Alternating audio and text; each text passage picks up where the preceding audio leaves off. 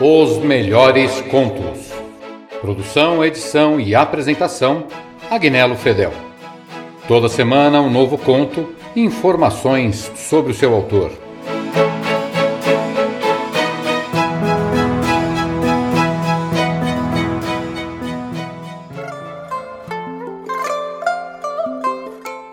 Roshi Taizen Deshimaru nasceu em Saga, Japão, em 1914.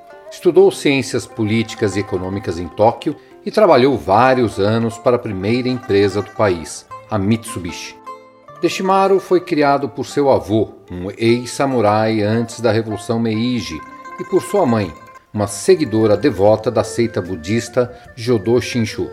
Interessado pelo mundo, ele abandonou as práticas de sua mãe e estudou o cristianismo por um longo tempo sob a orientação de um ministro protestante, antes de decidir que também não era para ele. Em 1935, quando estudava economia em Tóquio, Teshimaru conheceu o mestre Zen Kodo Sawaki, de quem rapidamente se faria discípulo. Desde então e durante 30 anos, seguiu seu mestre por toda parte. Após a morte de Kodo Kawaki, Roshi Deshimaru vai para a Europa, o que marca um giro importante na história do Zen e da cultura europeia. Foi o primeiro mestre autorizado da escola Soto japonesa para implantar na Europa as sementes do verdadeiro Zen. Durante 15 anos de trabalhos constantes, dedicados exclusivamente à expansão do Dharma e à formação dos primeiros monges Zen europeus, Taizen Deshimaru encarnou o espírito Zen transmitido pelos patriarcas. Além da formação de discípulos, Deshimaru também escreveu diversos livros, entre eles alguns com vários contos que são verdadeiros ensinamentos Zen. Em princípio do ano de 1982, adoece e na primavera, ao retornar ao Japão, morre em 30 de abril. Do mestre Taizen Deshimaru, os dois espíritos de Senju. Uma família da China do século XI tinha uma única filha, encantadora, Senju.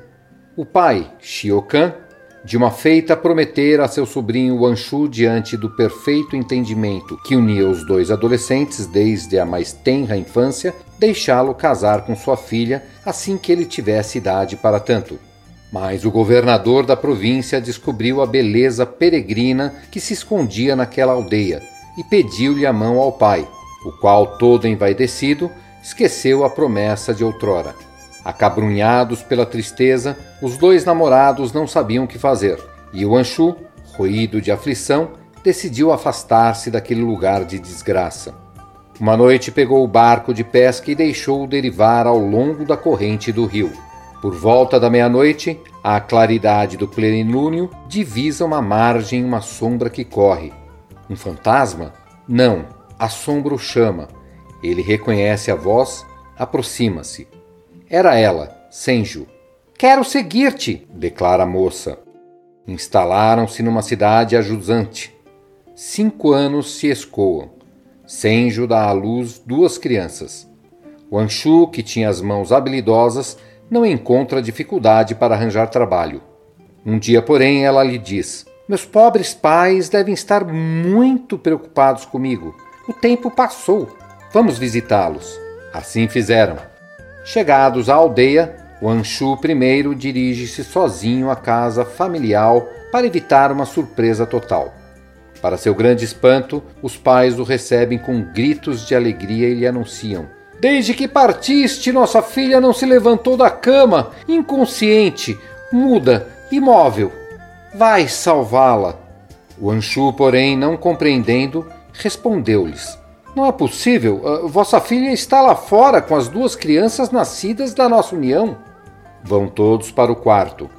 A jovem mulher de tez pálida desperta e sorri. O estupefato, precipita-se para fora da casa à procura de Senju.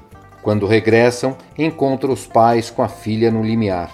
Dir-se-iam duas irmãs gêmeas que se defrontam e, brutalmente, desaparecem uma na outra para formar apenas uma pessoa, a mulher de Wanshu, a filha de Shiokan.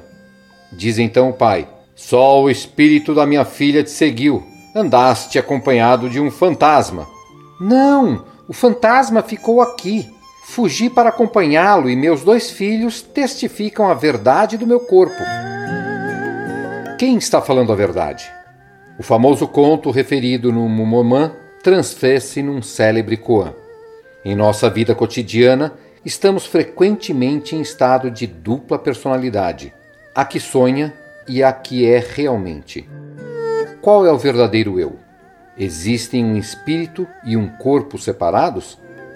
O céu e a terra têm a mesma raiz e são o mesmo corpo, sem limites, infinito, eterno em todas as existências.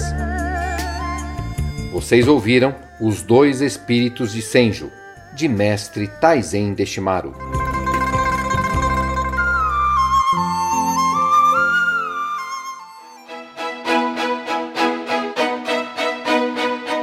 Os melhores contos.